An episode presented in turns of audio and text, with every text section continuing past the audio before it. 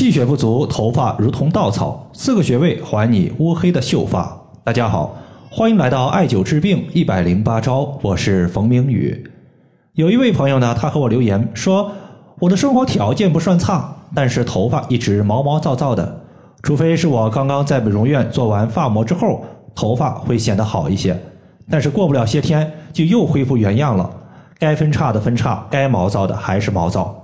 用了很多护发的东西，但还是不管用。想问一下中医对于头发分叉毛躁是怎么解决的？头发干枯、毛躁、分叉，如果从西医的角度来看的话，属于头发缺少一些必需的营养，比如说头发缺水、缺少蛋白质或者是油脂不足。从中医来看的话，多半属于是气血的问题。在中医上面有这样一句话，说的是“发为血之余”，气血不足时，身体首先它要放弃滋养的就是头发。血之余的余，指的就是我们气血充足时，头发才能得到充分的滋养。所以在这里呢，我们分别从三个方面入手，分别是头部、脾胃和肾。重点推荐四个穴位，分别是百会穴、合谷穴、三阴交穴以及然谷穴。既然是头发的问题，头发呢它是长在我们的头部的，优先肯定是解决头部的穴位。其实呢，百会穴和风池穴对于头发的问题都是一个很好的选择。在这里的话，我优先选择大家可以推荐艾灸的是百会穴。百会穴意思就是说，身体上有数百条经脉交汇于此，说明百会穴艾灸之后能够疏通调节的经脉非常多。头部的经脉被打通了，就好比百川入海一样，河流的通道已经疏通好了，就等水到来了。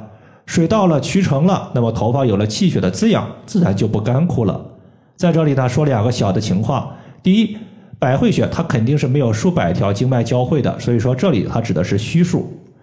第二个呢，就是百会穴所在的头顶有头发，如果大家手持艾条艾灸的话，你尽量是在百会穴的头顶放一片生姜，这样的话可以避免火力太旺，把我们的头发给烧焦。也可以用头部耳朵艾灸罐直接在脑袋上一戴也行。百会穴所在的位置呢，是在头顶的正中线和两个耳朵尖连线的交点处。头部的经脉疏通了，血液充足吗？接下来呢，就要看三阴交穴和然谷穴了。三阴交穴从字面的意思上来看，就是下肢三条阴经的交汇穴。这三条阴经分别是肝经、脾经和肾经。中医认为，肝主藏血，脾主生血，肾主藏精，精可以转化为血。可见三条经脉和血的关系非常的密切。如果我们现在不用三阴交穴来解决血症，就可惜这三条经脉了。除了补血之外呢，对于女性而言，无论是月经不调、月经量少、闭经，还是月经的淋漓不尽、持续时间较长，都能用三阴交穴来进行解决。在之前呢，有一个广西的学员，他的店里面啊来了一个痛经的患者。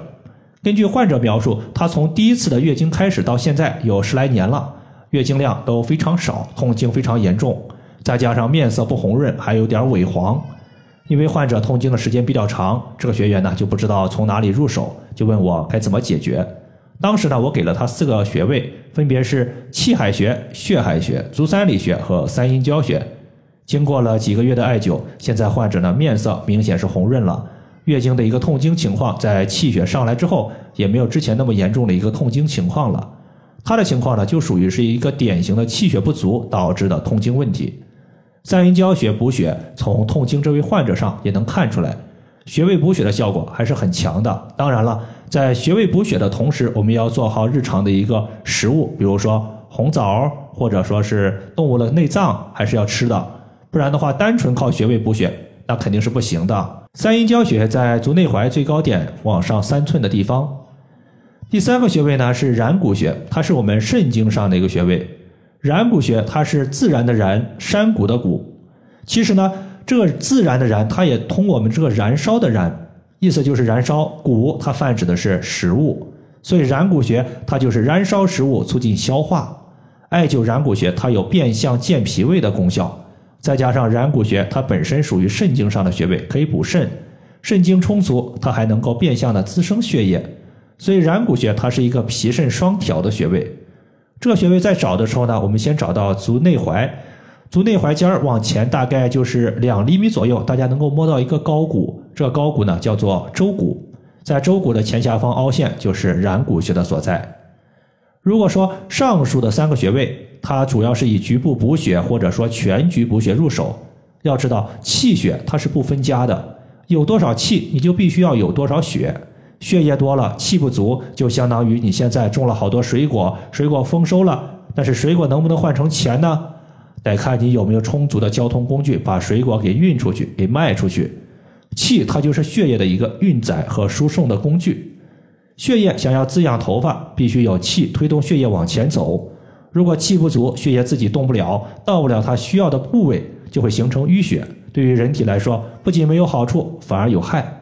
在这里呢，再推荐一个补气的穴位，叫做合谷穴。合谷穴属于大肠经，大肠它可以影响到肺，两者是表里关系。加上肺主气，因此呢，合谷穴它可以变相的调节全身的气。这穴位在找的时候呢，直接五指并拢，在大拇指和食指肌肉隆起的最高点下方，就是我们要找的合谷穴的所在。以上的话就是我们今天针对头发干枯分叉的情况，它的调治方法就和大家分享这么多。如果大家还有所不明白的，可以关注我的公众账号“冯明宇艾灸”，姓冯的冯，名字的名，下雨的雨。感谢大家的收听，我们下期节目再见。